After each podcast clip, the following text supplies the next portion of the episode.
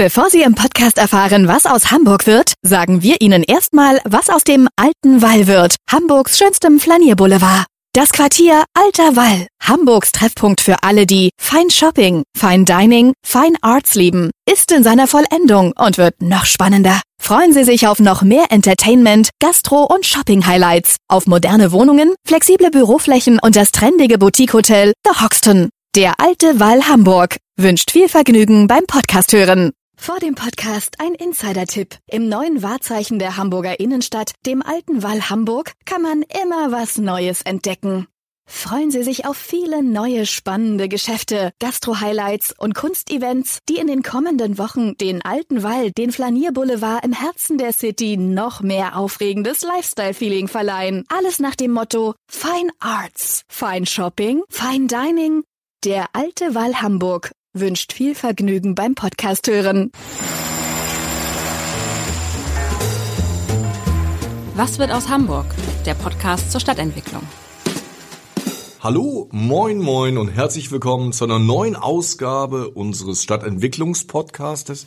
Bei mir ist der Vertreter eines der innovativsten Büros, sage ich jetzt mal ganz große Glocke, Europas. Und zwar das Büro Baumschlager und Eberle, bekannt durch viele innovative Bauten. Da kommen wir nachher noch drauf.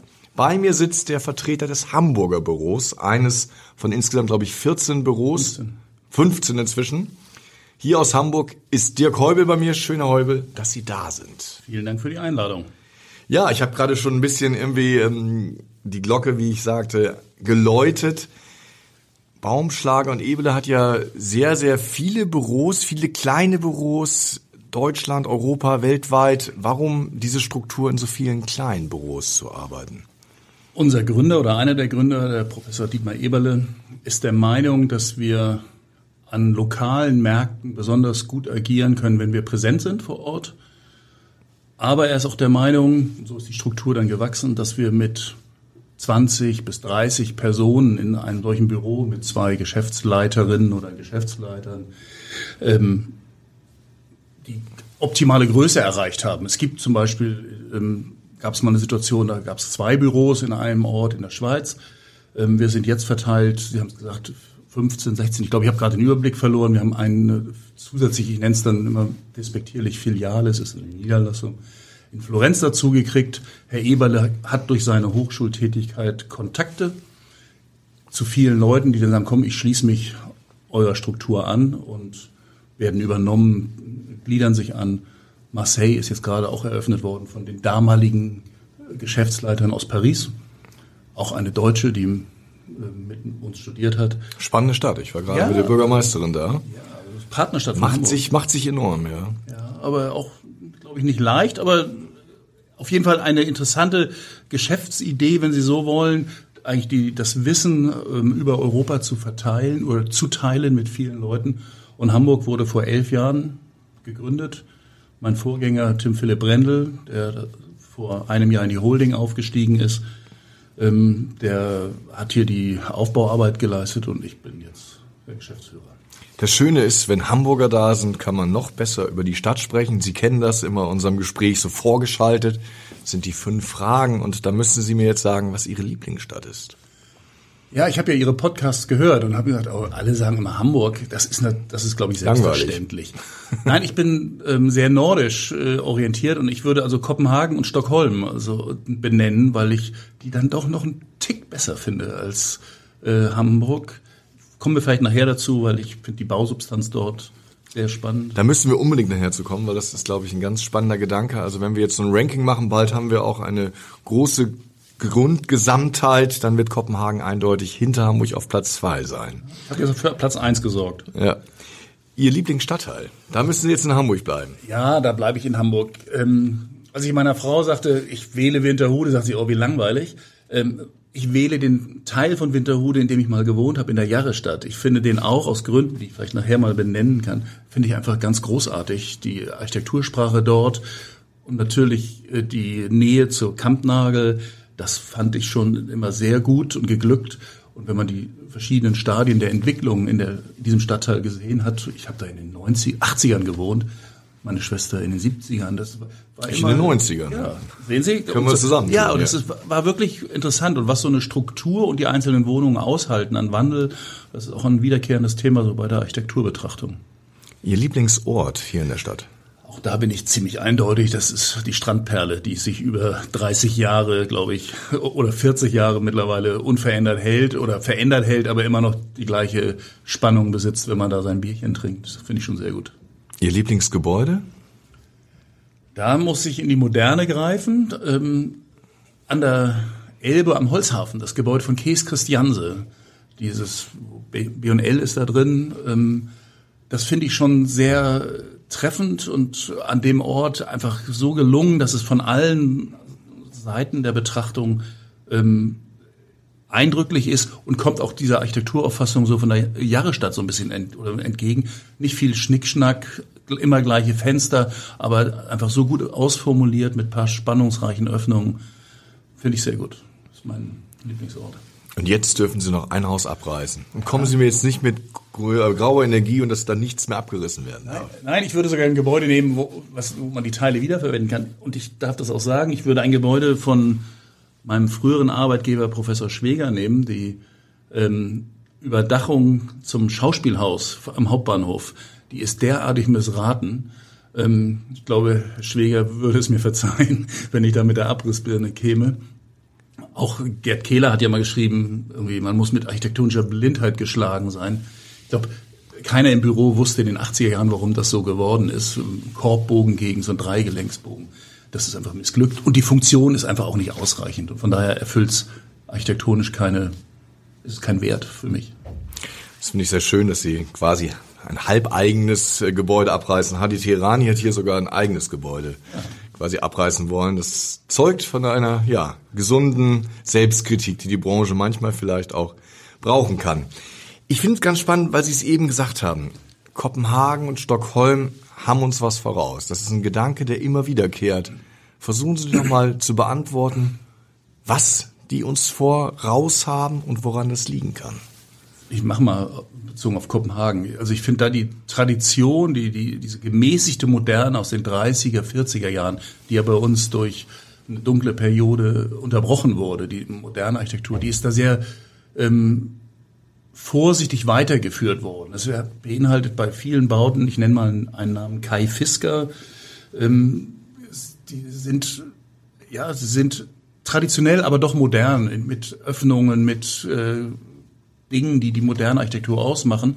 Und dann gelingt so peu à peu die, die Transformation und jetzt aktuell die Gebäude, die rund um Kopenhagen entstehen, der Wohnungsbau, der ist einfach vorbildlich. Und da muss man nicht zu den ähm, Megastars von Jake Ingels greifen, sondern insgesamt eine hochwertige Qualität durch alle Gebäude durch. Ich war gestern, vorgestern in Aarhus, da bei dem Segel-Event und äh, da genau dasselbe. Es ist einfach toll, was die wagen auf der einen Seite und dann aber auch, wie, wie sich die Planer mal zurücknehmen können und oder die Bauherren, die gehören ja dazu. Liegt das am Mindset? Also ist man mutiger da, weil die gesetzlichen Regelungen werden ja nicht so rasend anders sein. Ich, ich glaube, es ist gar nicht mutiger. Es ist, ähm, es ist einfach ein, bei den Dänen habe ich den Eindruck, die haben mehr Verständnis für Formen gehabt aus der Tradition. Das holen wir jetzt, glaube ich, erst nach so in der breiten Bevölkerung, auch für reduzierte, moderne Möbel, all das, was bei uns so seit 20 Jahren vielleicht im Vogue ist, das gab es ja da schon in den 50er Jahren, auch aus einer Tradition heraus, ein relativ armes Land, was mit wenigen Mitteln was Schönes machen musste. Und das zieht sich durch die Designgeschichte durch. Und das ging dann bis hin in die Architektur und dann eben auch in eine vorsichtige Umsetzung, um sich von alten Dingen zu lösen. Und so sieht's jetzt da auch aus. Also in den Wohnvierteln bisschen Mut, aber nicht zu viel. Also eigentlich so ein bisschen hanseatisch, ne? Nicht zu viel wagen. Wobei das natürlich Hamburgs Chance wäre, ne? so ein bisschen als äh, quasi Brückenkopf nach Skandinavien zu sagen, ja. wir nehmen also diese Einflüsse auch auf, hat man ja in Hamburg auch immer wieder gesehen, aber macht ja so ein bisschen das Beste aus zwei Welten draus. Ja, ja wir haben mit Werkarchitekten aus Kopenhagen vor, also wir, unser Büro, Baumschlager Eberle, vor zwei Jahren muss das gewesen sein, den Wettbewerb für den Hauptbahnhof gemacht. Durften wir mitmachen in der, mit denen. Das war eine sehr spannende Auseinandersetzung mit den Kollegen. Ich habe es mir berichten lassen. Das Ergebnis kenne ich. Das ist im ersten Rundgang rausgeflogen, was eigentlich ein Zeichen dafür ist, dass es ähm, ziemlich gut gewesen sein muss. Ich schilder das mal, wir haben einen Deckel über die Gleise gemacht und haben da eine große Spielwiese gemacht, so wie es in Kopenhagen üblich ist. also hier in, in Hamburg, für den Hamburger, Hauptbahnhof. Für den Hamburger Hauptbahnhof, ja, ja. Und in ähm, Aarhus ist es ähnlich, da ist ein Deckel über viele Gleise gemacht worden, unter eine historische Struktur. Und das hatten die Werkarchitekten angeregt. Das war großartig. Ist leider durchgefallen, am Denkmalschutz gescheitert. Von daher, da fehlt dann der Mut, fand ich, also als ich es gesehen habe, das war doch die Lösung. Nichts mehr dran bauen, sondern reinbauen und herrlich. Jetzt im Architektursommer gibt es ja auch einige Alternativentwürfe zum Hauptbahnhof. Ich glaube übrigens. Ich glaube, wir sind dabei. Ja. Wir sind dabei. Das ist gerade sehr interessant, weil wieder ganz viel Leserecho zu bekommen, dass da die letzte Messe noch nicht gelesen ist. Ja, also ist so ein bisschen mein Gefühl. Also das, was wir an hübschen Renderings gesehen haben, hat äh, okay.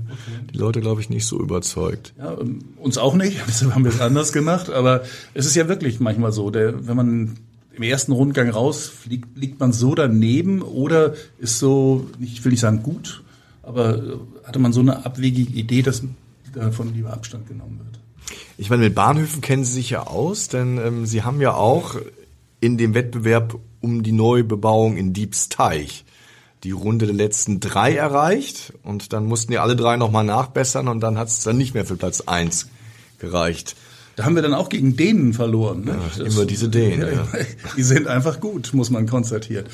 Ja, ich, das, die Geschichte kenne ich nicht genau. Ich habe es aber auf Ihre Anregung, als wir telefonierten, noch mal ein bisschen recherchiert.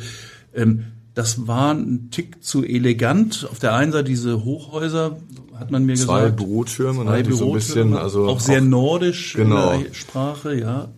Historisch. Aber dann in der, ich habe nochmal das Preisgerichtsprotokoll durchgelesen aus dem ersten, das war zu zögerlich oder die, die Bahnhofserscheinung war nicht deutlich genug, ja, mag sein. Ähm, aber schade drum. Ich finde, auch wenn man zu diesem Ansatz ähm, geteilter Meinung sein kann. Diebsteich ist jetzt ja nicht so der Ort, aber wenn man da schon einen Bahnhof plant, dann hätte er so aussehen können, finde ich. Aber Fällt es eigentlich schwer, wenn man so quasi in der letzten Runde rausfliegt, sich mit den neuen, dann gebauten auch so anzufreunden? Ach nein, nein. Also das, dazu ist ja dieses Wettbewerbswesen viel zu, ja, wie soll ich sagen, auch von Zufällen belastet. Ich habe selbst mal an Preisgerichten teilgenommen. Und dann irgendwie ist dann so eine Stimmung, nach der du nun gerade nicht das Bild. Also das war ja eine persönliche Vorstellung vom Kollegen Brendel. Ähm, da weiß man ja, wer es ist. Ähm, nein, ich glaube, also man kann fair verlieren. Manchmal, oder wir ärgern uns natürlich schon oder fragen uns manchmal, warum ist jetzt die und die Schule, die beim letzten Wettbewerb vorne gelandet ist, warum ist die, wenn man es ähnlich transformiert hat, weil man ja nicht jeden Tag eine neue Idee hat, beim zweiten Schulwettbewerb dann völlig rausfällt. Das ist manchmal nicht so zu ergründen. Und da liegt es dann oft an den äh, Jurorinnen genau. und Juroren und die dann die, die das ja oder die dann vielleicht äh, gerade den Wert in dem Moment für den Ort nicht erkannt haben. Wenn wir über Ihr Büro hier in Hamburg reden, müssen wir eigentlich auch über Schwäger und Partner reden, denn das ist ja quasi gerade übernommen worden. Ne? Ja, wir sind die äh, Geschichte oder die Architektenwelt ist ja doch noch relativ klein und ähm, Herr Schweger hatte sein Büro so ein bisschen abgebaut, hatte mich dann als alten Studenten vor sechs Jahren gebeten, doch nochmal die Geschäfte zu führen. Und dann kam der Kontakt zu Baumschlager Eberle zustande. Herr Eberle selbst hat irgendwie auch Kontakte mit Herrn Schweger aus seinen Uni-Zeiten, ähm, als Herr Schweger in Wien Professor werden soll. Also es gibt verschiedene Überschneidungen und Herr Schweger war dann sehr froh, als Herr Eberle sich dann entschloss, uns aus der anderen wir waren von einem anderen Ingenieurbüro gekauft, zurückzukaufen und uns zu integrieren, weil man brauchte, wir waren zwölf Leute, die anderen waren die Baumschlager, Architektinnen und Architekten waren 16, ähm, so zu integrieren, weil wir in der Ausführung durch die Aufgaben, die Herr Schweger in seinen letzten Jahren noch hatte, eben sehr viele in späteren Leistungsphasen der Architektur hatten. Und das ist jetzt eine sehr spannungsreiche, aber spannungs freudige äh, Gemeinschaft und ja, macht viel Spaß. Und ich wurde dann gebeten, das noch ein bisschen zu führen. Ja, machen wir das mal. Ja. Bei Schwäger und Partner denken ja viele in Hamburg an einen Bau, der jetzt gerade auch Thema des letzten Podcasts war. Da haben wir uns nämlich über das ehemalige Gruner und Jahr Verlagsgebäude unterhalten, was nun ja ganz neu oder revitalisiert und doch in sehr neuen, neuen Erscheinungen irgendwie auftreten soll. Ist das auch so ein Gebäude, wo Sie sagen, da würde ich gerne irgendwie auch noch mal ein bisschen so einen Blick drauf werfen, weil das ja auch aus der Tradition des Hauses kommt?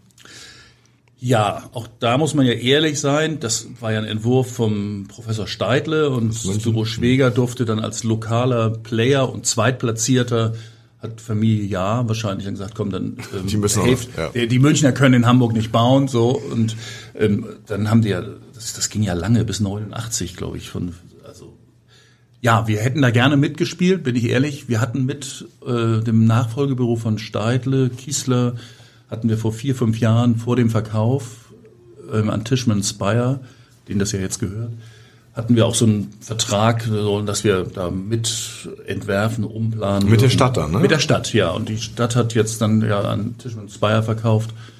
Ähm, und da sind wir jetzt raus. Ich glaube aber die Kollegen von Kissler, Steidle machen das. Äh, und die werden das gut machen. Also braucht's uns nicht. Aber ist ein schönes Gebäude. Viel trauriger war ich, ähm, das ist jetzt hier nicht so weit von Ihnen, in Gänsemarkt, ähm, abgerissen worden.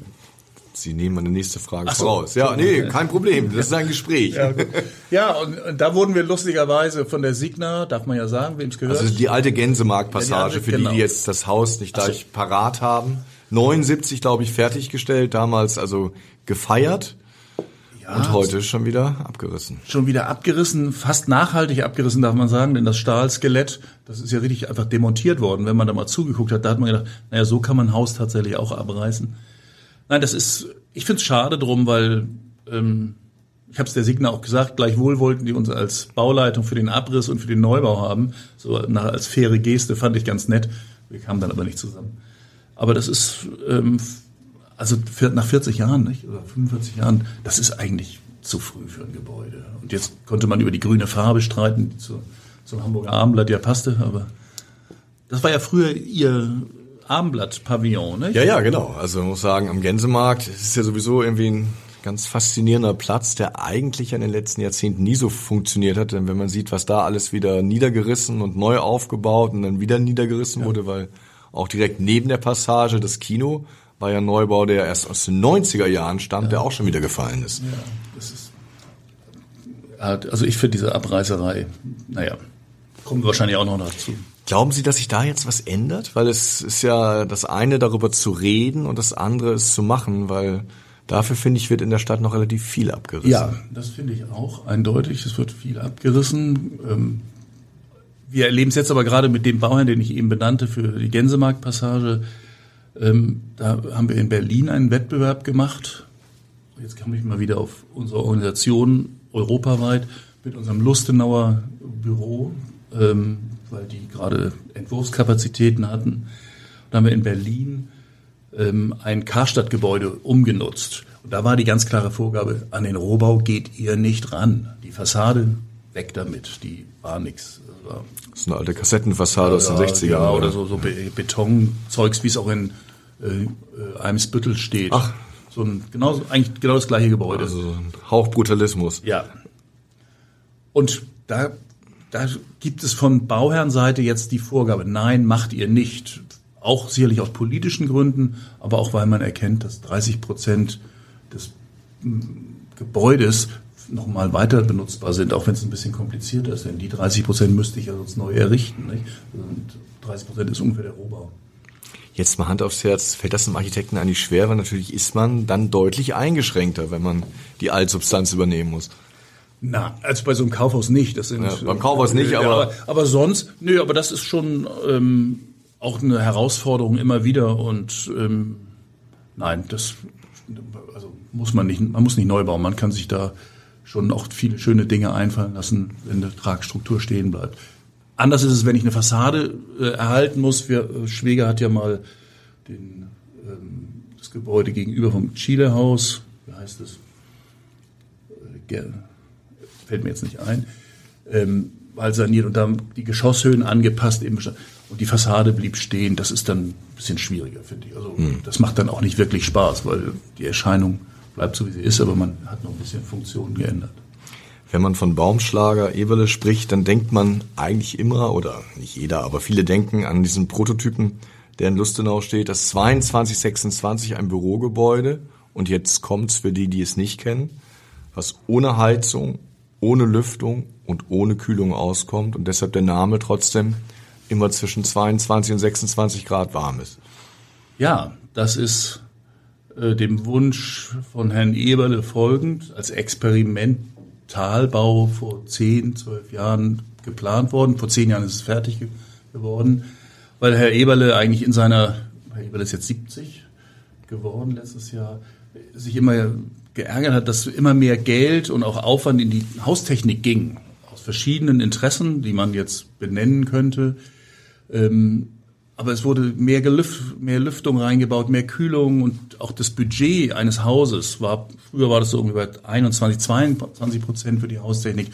Jetzt kommen wir langsam an die 30 Prozent dran, manchmal drüber. Und hat gesagt, ich baue mal ein Haus, was so auf ganz alte Prinzipien der Speicherung zurückgreift. Wenn es draußen kalt ist, mache ich die Fenster zu und lasse die Menschen, alle von, ja. jeder von uns, jetzt wir beide wahrscheinlich, ich ein bisschen mehr, 110 Watt in der Stunde abgebe, sonst so zwischen 80 und 100. Ähm, und die erzeugen so viel Wärme mit den Computern, mit den Leuchten, ähm, dass wir das Haus von innen warm kriegen. Nicht gleich morgens um sieben, wenn wir vorher auf null Grad waren und das Haus nicht benutzt haben. Aber der Gedanke, es regelt sich selbst und speichert die warme Energie und im Sommer umgekehrt, wenn man eine Nachtauskühlung erzeugt, auch das gibt's in Hamburg, Kühldecken, die sind noch unterstützt, aber auch einfach speichernde Decken. Und damit kann man das Haus betreiben. Und das ist jetzt zehn Jahre belegt. Wirklich. Und wie ist da das Mikroklima, wenn Sie da arbeiten? Sagen Sie, Toll. wow? Ja, es ist wirklich, es, ist, sind drei Meter hohe Räume, ähm, ohne abgehängte Decken, ohne Pappe an der Wand, ähm, nur massive Bauteile und die... Und trotzdem nicht dunkel, ne? Also es sind ja, Nein. die Mauern sind dick, aber es sind trotzdem keine Schießscharten. Ja, die und die Mauern sind aber so, oder die Fenster sind so angeordnet, dass wenn die Sonne scheint und erwärmend reinscheinen würde, dann ist ein, durch die tiefen Leibung wird ein Großteil der Fenster verschattet. Das wird simuliert im Entwurfsprozess. Und ähm, wenn es zu warm wird, sind ähm, Regulatoren da oder, Messstellen, die sagen, jetzt wird es zu warm, jetzt öffnet sich das Fenster.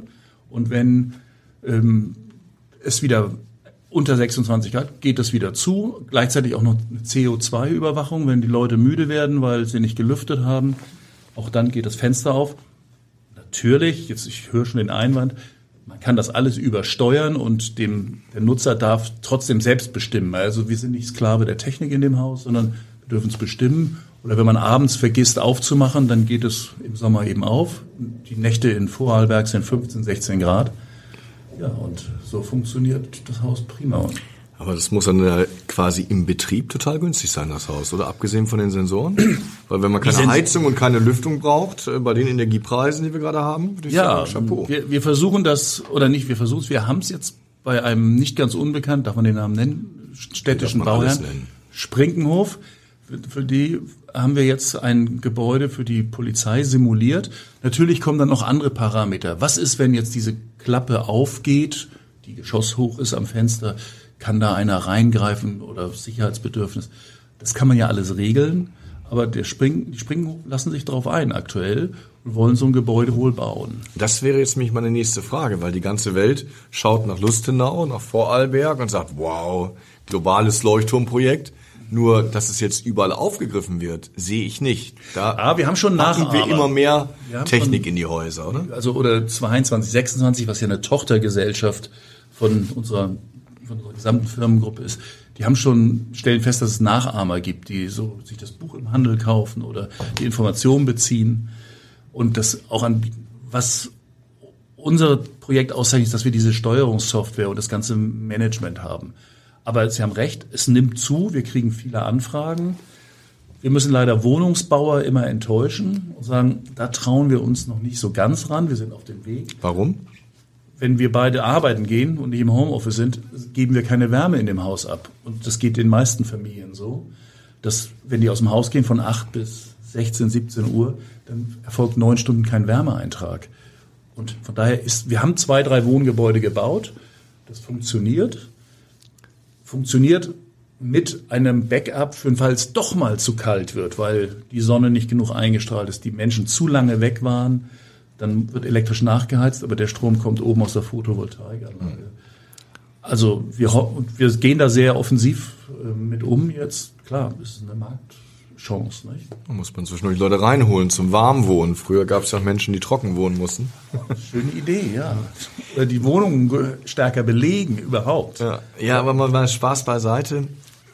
Wie muss man sich das denn vorstellen? Sind denn die Gestehungskosten viel höher? Also ist die, die Technik und vor allen Dingen also auch die Baumaterialien, die man verwendet, denn so viel teurer, dass es nicht auch für einen Investor einfach naheliegend ist zu sagen, wir müssen solche Bürobauten bauen? Ja, also die Erstellungskosten sind aufgrund der nicht vorhandenen Heizung, Lüftung und Kühlung, wenn es ein Bürobau ist, ähm, haben wir am Anfang oder wurde am Anfang immer gesagt, naja, das sind 10, 15 Prozent das haben wir nicht ganz erreicht, muss man ehrlich sagen. Aber es sind schon Einsparungen. Die Einsparungen sind aber eigentlich in den Betriebskosten viel stärker. Das ist, da rechnen wir ja über 20, 30 Jahre, bis es dann nach 40 Jahren abgerissen wird. Ähm, soll ja nicht, aber die, die Technik äh, und Wartungskosten ähm, sind eminent geringer. Ich finde so vom Psycholo oder vom, vom Gefühl her, ähm, mag ich mir immer nicht vorstellen, was in diesen ganzen Lüftungsleitungen so drin liegt, wenn der Bauherr oder der, äh, in, der Gebäudeeigentümer vielleicht mal eine Wartung vergisst. Das ist eigentlich, möchte man das nicht wissen. Was, Sie sehen es ja an dem Badlüfter, was da schon zu Hause. Das stimmt, ja. Die Farben so. und. Von daher ist es einfach ein deutlich einfaches Bauen und das war Herrn Eberle wichtig.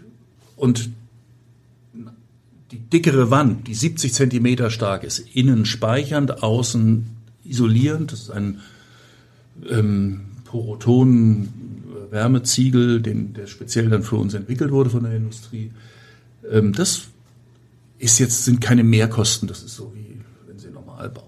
Aber es ist gut angewendet. Natürlich die Fenster, die Technik kosten ein bisschen was, von daher ist der Kostenvorteil ähm, da dann schon wieder ein bisschen kompensiert. Ähm, also wir haben Zahlen, da reden wir von 10 Prozent bei der Erstellung, die besser sind. Aber 10 Prozent auf Quadratmeterpreis Gestellungskosten, das ist ja schon mal was. Wollte ich kurz sagen. Mhm. Was ich interessant finde, ist, wir haben ja inzwischen Zertifizierung und gucken, jedes Bürogebäude, jedes Gebäude muss überhaupt ähm, hohen Anforderungen genügen. Warum hat Hamburg eigentlich nicht geschafft, zum Beispiel ein neues äh, Viertel zu bauen, einfach mit der Anforderung, das, was wir in Lustenau sehen? Also wie es erreicht, ist uns egal, aber versucht mal was. Also ist die Branche manchmal zu wenig äh, experimentierfreudig? Ich habe ja mal eine Zeit lang auf Seite der Investoren gearbeitet. Ich habe vorhin ein Gebäude erwähnt, äh, unten an einem Holzhafen. Ich habe mich so in diese Gedankenwelt mal zehn Jahre eingearbeitet, war auf der bösen Seite der Macht, haben meine Kollegen immer gesagt. Ähm, da habe ich schon gelernt, dass natürlich mehr als Innovation oder Bereitschaft, was Neues zu machen oder auch mal quer zu denken, dass natürlich ganz stark auch Haftungsfragen ähm, beim Verkauf, beim Betrieb erfolgen und dieses 22, 26 ist ja eine deutsche Rechtsprechung. Wenn es in der Bude zu warm ist hier bei Ihnen, dann dürfen Sie zum Vermieter gehen und sagen, hier, das geht aber nicht, meine Leute können nicht arbeiten. Nicht? 26 Grad ist Maximum, die dürfen eine Stunde eher nach Hause. Genauso unter. Hitzefrei. Ja. So, ja, wirklich, das ist ja so. Und das war immer, haben wir gefürchtet wie der Teufel das Weihwasser, haben die Kühlanlagen in Shoppingcentern auf äh, auf redundant ausgelegt, damit es bloß nicht über 26 Grad geht und der Mieter kommt und die Miete mindert. Und da Zwänge versteht man, aber sie sind natürlich hinderlich für, wie Sie sagen oder fragen, ein Quartier mit neuen Ideen und oder mit auch reduzierten Ideen, muss man ja sagen. Im schlimmsten Falle ist das Haus auch mal 26 Grad oder 27 Grad warm. Aber dann. Aber sind das nicht viele Gebäude? Ich meine, ja. wenn wir in Hamburg unsere Glas Kuben anschauen, da sehen wir ja ganz oft, dass die Leute da verschwitzt rauskommen. Ich kenne da eins, was nicht nie funktioniert hat. Ja, aber es hat, äh, ja, war.